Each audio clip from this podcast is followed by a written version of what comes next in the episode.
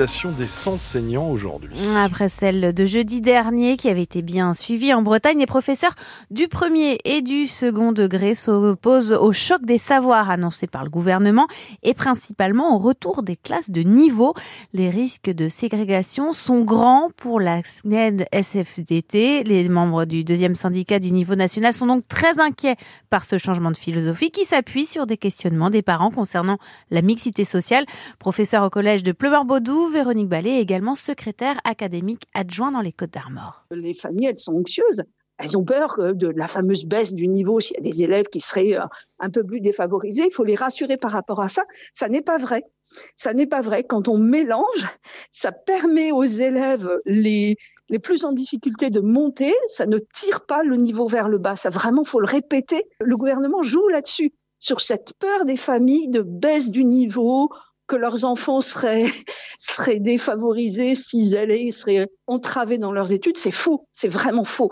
Et, et, ça, il y a des tas de contre-propositions euh, qui sont intéressantes, qui ont été expérimentées sur le terrain. C'est là-dessus qu'on doit aller. C'est absolument pas au contraire en séparant davantage les gens.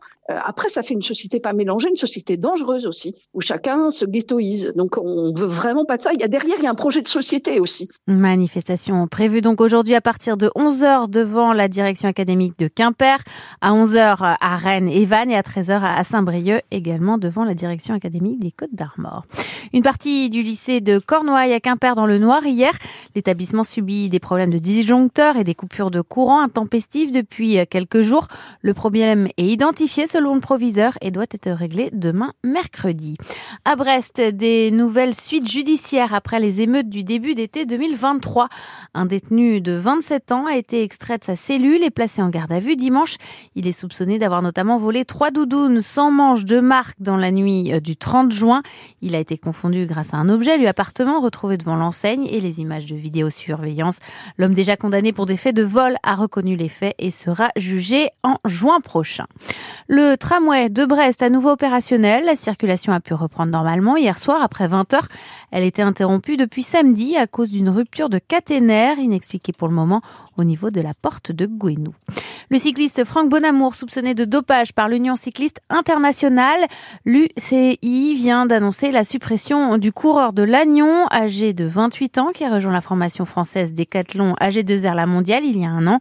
Des anomalies non expliquées auraient été détectées sur son passeport, son passeport biologique.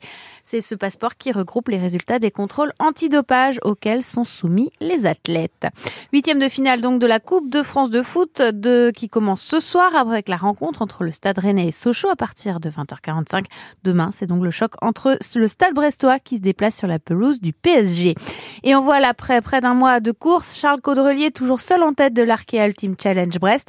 Le skipper du Maxi Trimaran Edmond Rothschild approche ce matin de Cap Horn. Derrière lui, Armel Lecléache et Thomas Coville.